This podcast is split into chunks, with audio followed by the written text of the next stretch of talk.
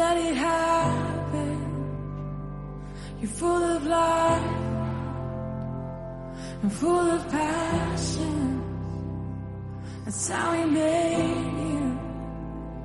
Just let it happen. You're full of life now, full of passion. That's how he made you. Just let it happen.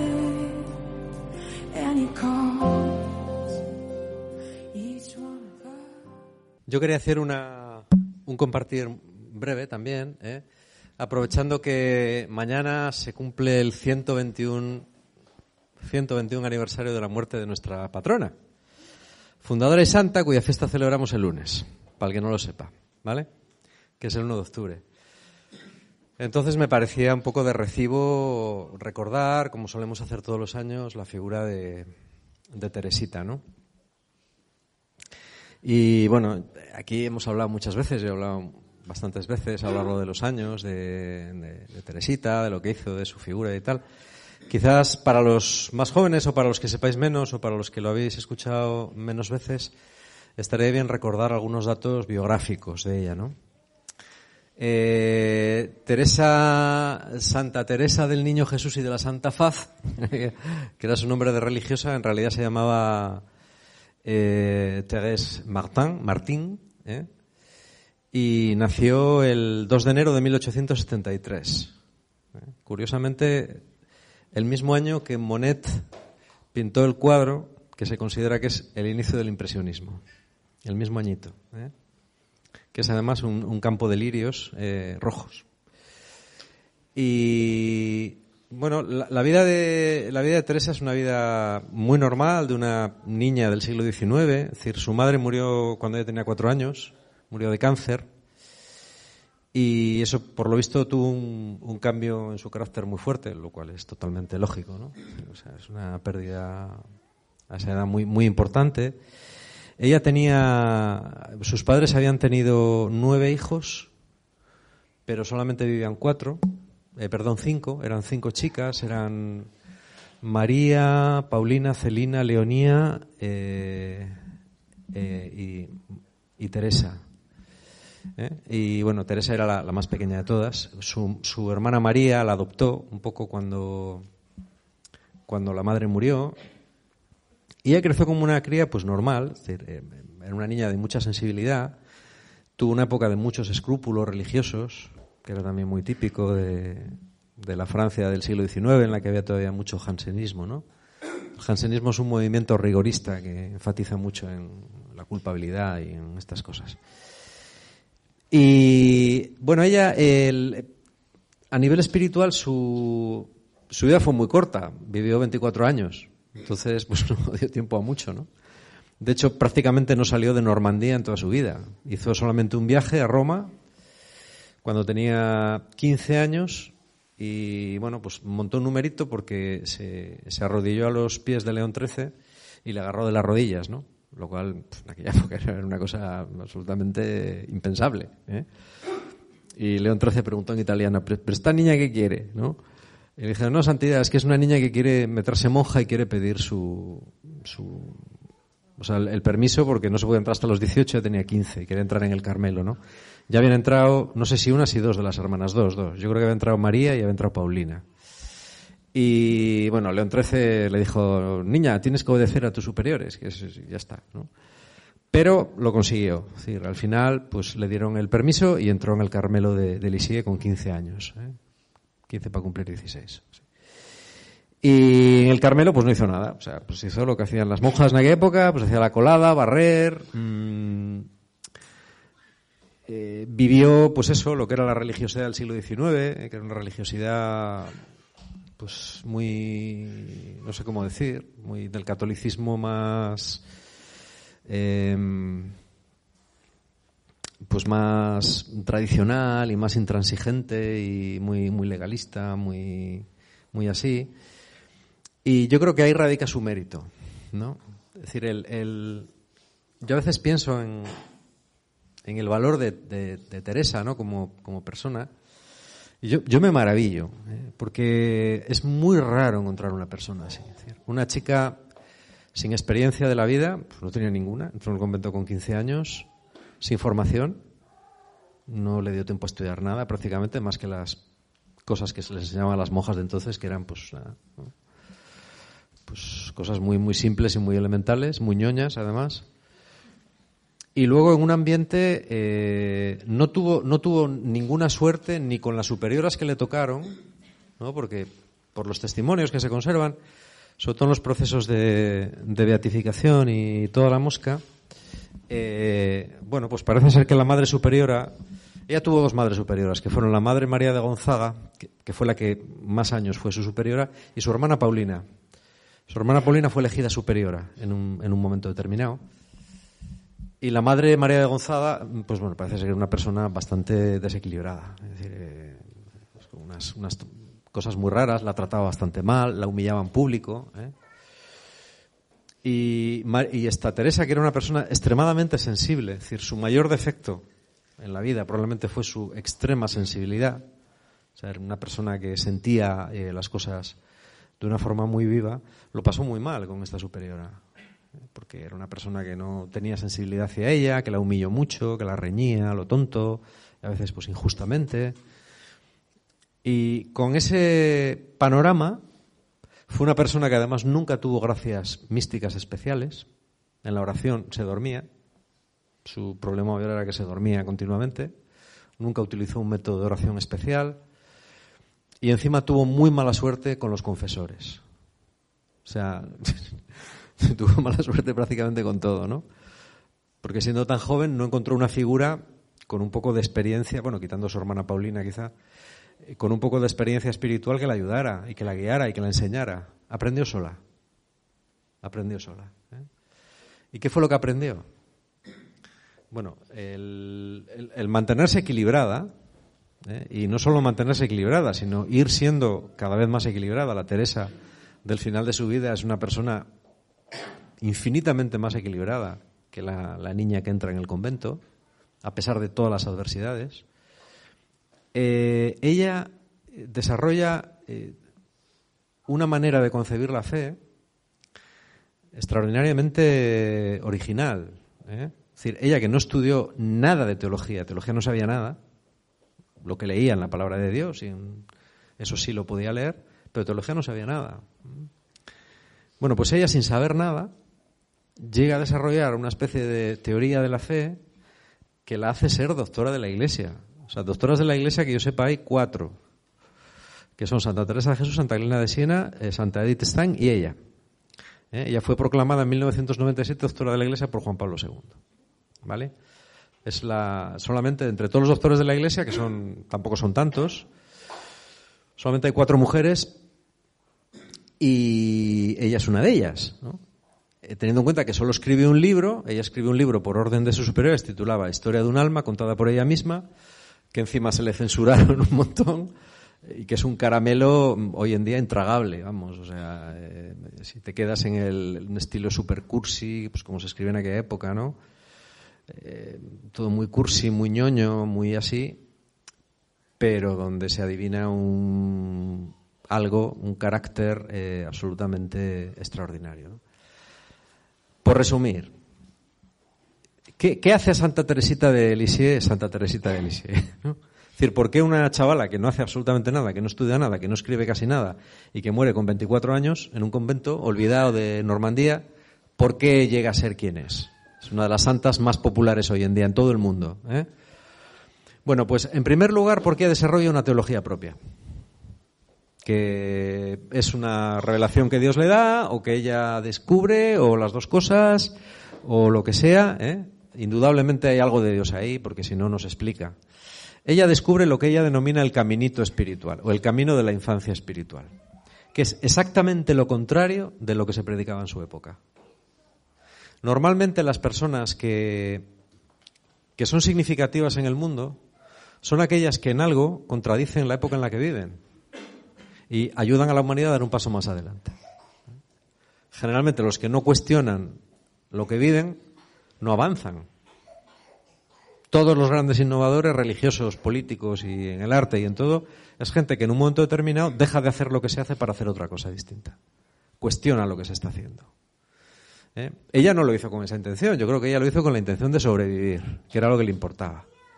Entonces ella descubre que toda esa piedad de rituales y de grandes sacrificios y de grandes barbaridades que se hacían en esa época, era ese catolicismo eh, del mérito y de, conseguir indulgencias, conseguir, conseguir, conseguir con tus propios, con tus propias fuerzas, muy poco de la gracia, mucho de las obras.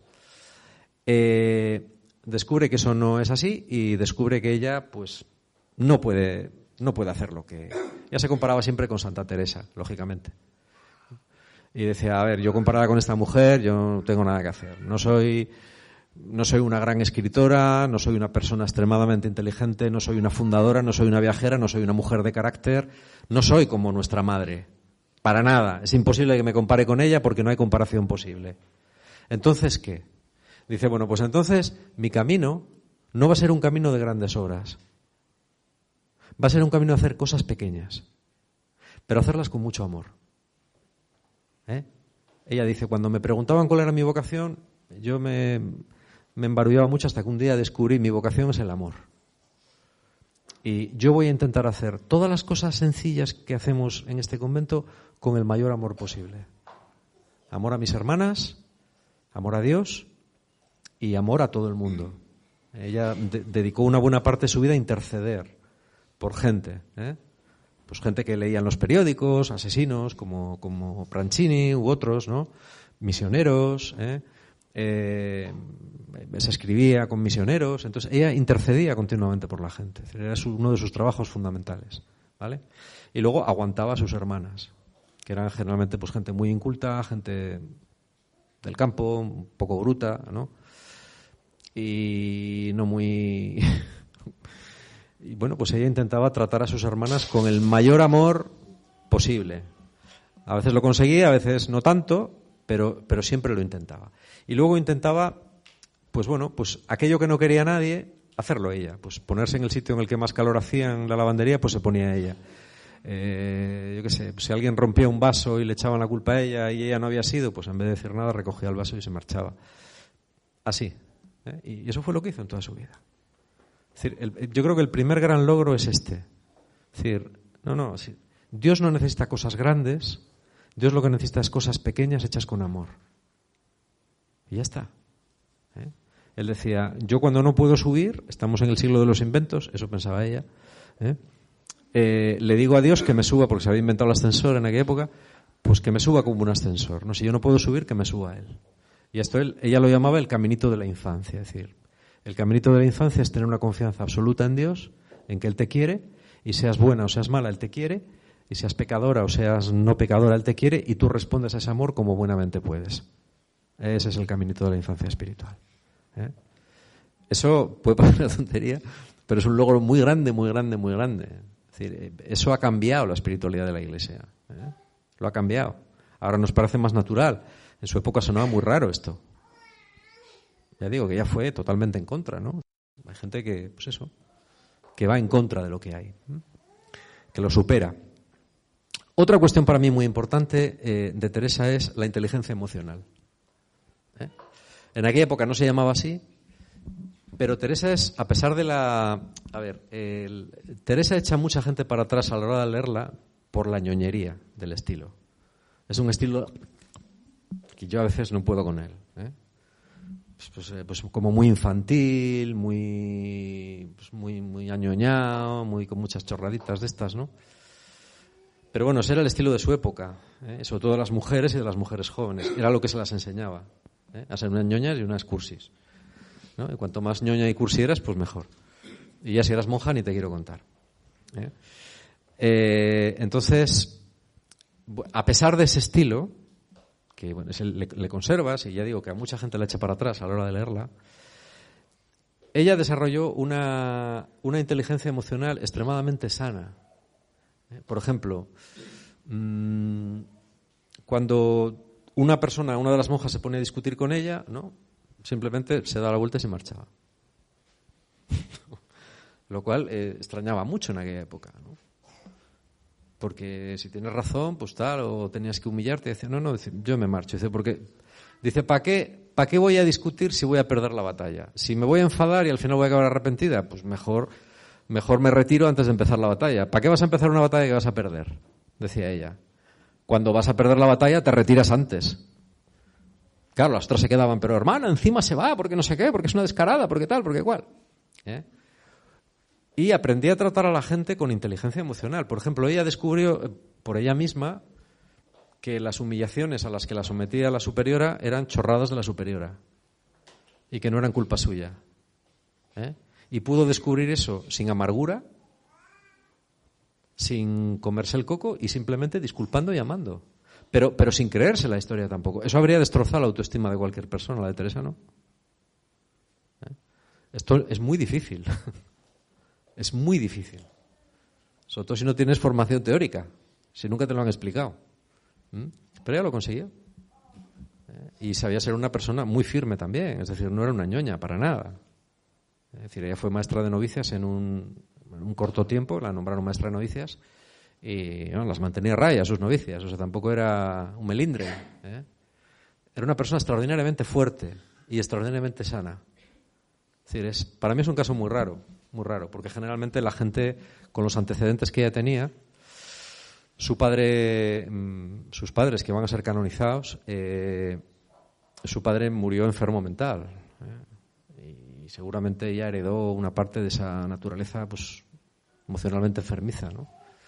Pero lo maravilloso es cómo ella, de una manera casi inexplicable, consiguió sobreponerse a eso y ser un ejemplo de persona extremadamente madura para su edad para, para 24 años ¿no? que, vivió. ¿Vale? Bueno, la tercera parte para mí es, para mí es quizás la más, a mí la que más me, conmueve, ¿no? me parece absolutamente conmovedora de Teresa, es la fidelidad, la fidelidad a Dios. O sea, una fidelidad a Dios absolutamente a prueba de, a prueba de bomba. ¿eh? Eh, normalmente lo que la gente tarda toda una vida, ella lo consiguió en muy pocos años. Muchos, eh, yo he leído algún, algún comentario de algún, de algún experto ¿no? en santidad que decía lo, lo, realmente raro, es un caso extremadamente raro, es que tan joven llegara a ese grado de madurez. Es el grado de madurez de una persona anciana, sobre todo sin formación. ¿eh? Hay casos así. Hay un caso en literatura, por ejemplo, es un caso que es conocido y famoso, el caso de, Giuseppe de Lampedusa, el que escribió El gato pardo.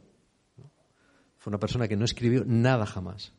Solo escribió un libro cuando supo que se estaba muriendo de cáncer y ese libro es una de las obras maestras de la literatura universal, a la primera. Hay casos así. Son raros, pero se dan casos así, en todo. ¿eh? En espiritualidad, Teresa fue uno de esos casos. Decir, alguien que quema etapas a una velocidad muy, muy rápida, ni siquiera sabemos cuándo quemó esas etapas porque no, no, no, tenemos datos, ¿no? Bueno, el caso es que ella en la, en la Pascua de 1896 tuvo una hemotipsis, que es una, bueno, pues un vómito de sangre provocado por una llaga provocada por el vacilo de la tuberculosis en un pulmón y que solía ser el indicativo de una tuberculosis. La tuberculosis es que es una enfermedad que provoca el bacilo de Koch, que es un bacilo que se va comiendo los pulmones, provocando heridas que se llenan de pus, hay vómitos de sangre. Ahora es una enfermedad que se cura bien con ciertos antibióticos. En aquella época no se curaba. Lo único que se podía hacer era dietas especiales y mandar a las personas a sitios eh, secos. El aire seco ayuda a la cicatrización, o eso se pensaba. Y desde luego el clima de Normandía, que es como el de Cantabria, eh, no es muy bueno para eso. ¿eh? El, estar al lado del mar también, porque el yodo pues, que también cura. Bueno, en realidad lo que curan son los antibióticos. Y faltaban todavía 50 años para que se inventasen. Así que eh, la tuberculosis era mortal, generalmente. Teresa empezó, empezó en, el, ya digo, en la Pascua de 1896 y a los tres días de tener el primer vómito de sangre, empezó eh, lo que sería su prueba espiritual definitiva, ¿no? A ver, su prueba espiritual consistía en que no podía creer en la vida eterna. No creía en la vida eterna. O sea, no, era incapaz de creer que había vida después de la muerte. ¿Eh? Eso le dio tres días después y bueno, se le produjo una angustia absolutamente. Eso sí que lo describe muy bien. Hay, dos o tres. Hay dos o tres pasajes, eh, sobre todo de lo, que apuntaron, no, no, que ella lo escribiera, sino de cosas que ella decía que apuntaron sus, sus hermanas, sobre todo. Y son espeluznantes, ¿eh? porque debe ser una tía muy lista porque además lo describe muy bien. Para ella era un tormento increíble, pues, porque toda su vida era el, amor a Dios y, y, sin embargo no era incapaz de creer que después de la muerte había vida eterna, aunque quería creerlo. ¿no? Y bueno, en esas pasó su último año. Ya a finales de, en el verano de 1897 la trasladaron de su celda, porque estaba muy fastidiada. La trasladaron a, la enfermería del convento. Y ahí estuvo pues todo el verano prácticamente. Y durante ese verano eh, gracias a Dios su hermana Paulina dos de sus hermanas sobre todo Paulina llevó un, diario el famoso Callejón el, el cuaderno amarillo que era un cuaderno amarillo en el que ella fue escribiendo absolutamente todas las cosas que decía Teresa todos los días. O sea, la hermana iba a verla a la, a la enfermería dos o tres veces al día, siempre que podía. Hablaba con ella y todo lo que ella le decía lo apuntaba. Y esa es la mejor obra de Teresa, muchísimo mejor que cualquier cosa que ella escribiera. ¿no? Fue lo que sus, sus hermanas escribieron sobre ella los tres últimos meses. Yo es, un cuaderno, no me canso de leer, porque es, es una... Ahí ya ves quién era Teresa, ¿no? En los detalles, pues que si me tuvieron que levantar, que si me dieron agua o no me la dieron, que si vino pues una monja, ¿no? Y la, ella estaba fastidiadísima, ¿no? Y la monja venía y, se reía y decía así, ¿no? Bueno, cosas de estas. Cuenta todos estos detalles, ¿no? Y ahí se veía un poquitín su, su grado de, de madurez, ¿no? Y nada más, o sea, fue poniéndose cada vez peor, cada vez peor, cada vez peor. Eh, en el mes de septiembre ya estaba muy mal, estuvo a punto de morir varias veces. Las hermanas iban a consolarla, como se hacía en aquella época, ¿no? Le preguntaban, ay, ¿cuándo desearías morir? Y tal. ¿Te gustaría morir el día de Nuestra Señora del Carmen? ¿Te gustaría morir el día de... o sea, conversaciones muy agradables, ¿no? Y ella siempre decía, me, me da igual. Dice, y si el Señor te cura, decía, me da igual. Y si el Señor y te mueres mañana, decía, me da igual. Si te mueres dentro de un año, me da igual. Siempre decía, me da, me da exactamente igual lo que él quiera, ¿no? Y al final, bueno, pues eh, murió, eh, murió la, la, tarde del, a las 8 de la tarde o así del, del día, yo creo que era sábado, eh, 30 de septiembre de 1897, a la hora de vísperas y en medio de unos dolores absolutamente espantosos. ¿no? estaba temblando continuamente con las manos, una falta de circulación, con las manos moradas, completamente sudando. ¿no? Eh, ni siquiera le dieron una inyección de morfina, que en aquella época sí que existía. Yo no sé qué tenían aquellas monjas en la, en la cabeza. ¿no? Probablemente pensaron que así, haciéndola sufrir, pues ganaría méritos para el cielo o algo así. ¿eh? Y vamos, o sea, se pasó la tuberculosis y su agonía eh, a pelo. ¿Eh? Que yo no sé, yo no soy médico, Luis, tú sabrás mejor, pero imagino que se pasará mal. ¿No? Cuando te mueres, no, ¿eh? Que no quieren morfina. Que la gente se muera con morfina no quieren. Bueno, pues nada. ¿eh? Si piensan que si morfina se entra antes en el cielo, pues Cada uno puede pensar lo que quiera.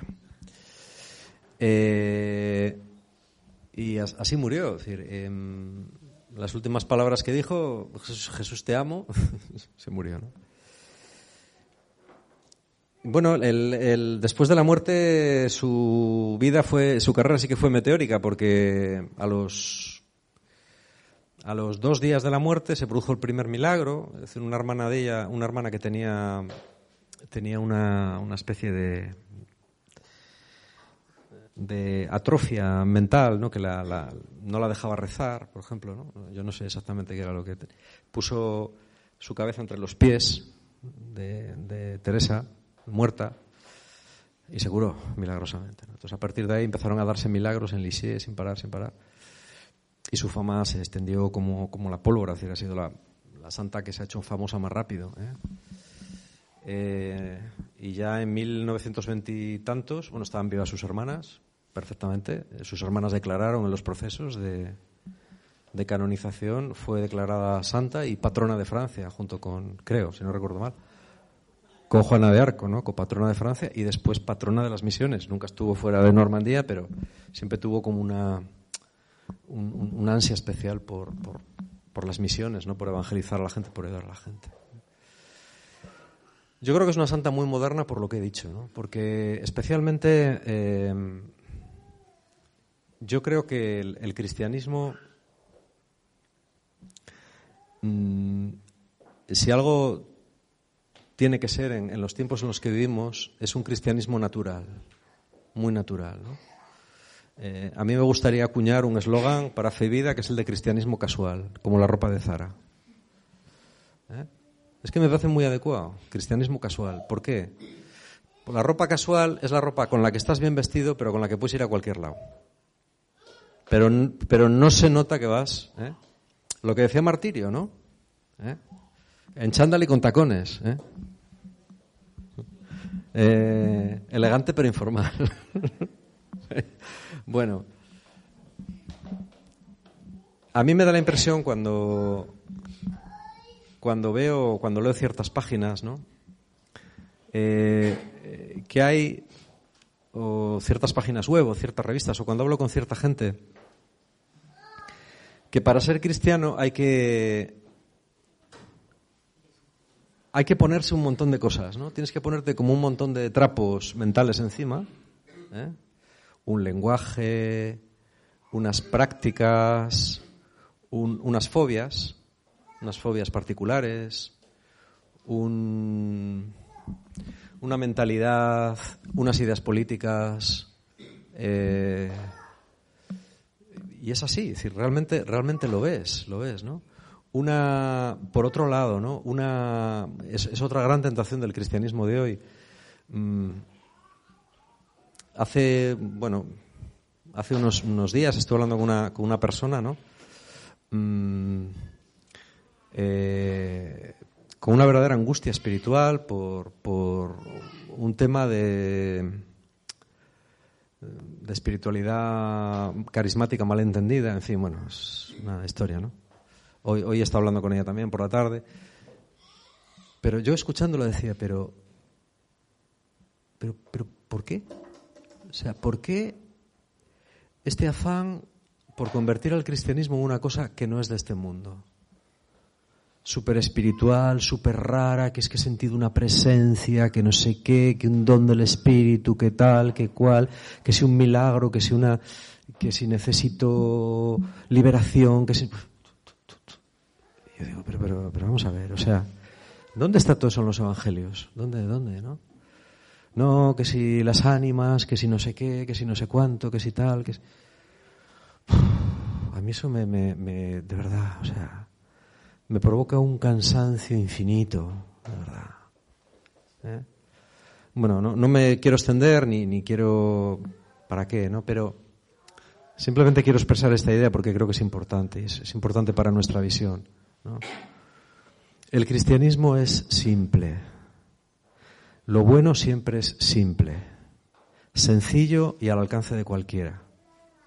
No necesitas ponerte un manto cultural encima. Puedes ser cristiano siendo un jíbaro de la selva y andando en pelotas, o siendo un chino mandarín, o siendo un ejecutivo de Wall Street.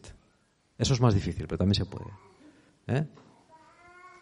No necesitas un aditamento cultural, ni social, ni sociopolítico, ni socioeconómico, ni una manera de hablar, ni unas ideas particulares. No, no, no es nada de eso. Es todo mucho más simple, mucho más simple, mucho más sencillo y mucho más auténtico. ¿eh? Al final, eh, en este cristianismo ¿no? Que, al que se le han ido pegando tantas cosas, yo lo comparo a las rémoras que se pegan en el casco de un barco, ¿no? que llega un momento en que no ves el casco del barco, solo ves los bichos, pero no dejan avanzar al barco. ¿Mm? Y yo me doy cuenta de que a mí me da la impresión de que ese cristianismo está haciendo mucho daño. ¿Eh? Ese cristianismo que insiste tanto, absolutamente tanto, en lo externo, en las formas y tampoco en el interior. ¿Vale? Yo le decía a esta persona, pero tú rezas, sí, todos los días, vas a misa todos los días. Digo, pero entonces, pero vamos a ver, o sea, pero tú, no, pero es que igual, es que mis, es que, no sé qué, es, una cosa espiritual. Digo, pero, o sea, son cosas que, ¿eh? no, es que si digo esto no es espiritual, es que si hago esto, es que si me pongo esto, si visto esto, si me hago un tatuaje, voy al infierno. Pero vamos a ver, pero ¿cómo, cómo es eso? Pero ¿de dónde sale eso? ¿Eh? ¿Qué tiene que ver eso con el cristianismo? Nada. Es decir, yo creo que una de las grandes tareas que tenemos que hacer es distinguir lo esencial de lo accesorio. Y muchas cosas accesorias, aunque estén metidas hasta los tuétanos en nuestra querida iglesia, quitarlas. Quitarlas. No me voy a poner radical ahora, pero, pero lo veo cada vez con una claridad más meridiana. Como no hagamos una limpieza y vayamos a lo esencial y sepamos eh, explicar muy bien qué es lo esencial, no nos va a entender nadie. ¿Vale? Yo, cada libro de coaching que leo, cada libro de negocios que leo, de visión, te dice, expresa lo que quieres clarísimamente. Dos líneas, la gente no te va a escuchar más. Con toda claridad. Quítale todo el ropaje y vete al grano con toda claridad. Porque la gente de hoy no te va a escuchar más, tiene demasiada información. No la líes. ¿eh? Ten claro lo que quieres tú, ten claro lo que quieres decir y dilo así de claro. Y asegúrate de que dices lo que quieres decir. Porque como te enrolles un poco, no te va a nadie. ¿Vale? Y yo digo, bueno, esto que es válido para el mundo de los negocios y para el mundo de tal, que son los que verdaderamente saben, esos son los que saben, ¿eh? pues es muy válido para nosotros también. Y en este aspecto creo que Teresa Teresa es como Steve Jobs, pero en santo. ¿eh? Y por eso yo cada vez estoy más contento de que sea nuestra santa patrona. Es un libro, es un pozo sin fondo, nunca acabas de sacar cosas de ella. ¿Vale?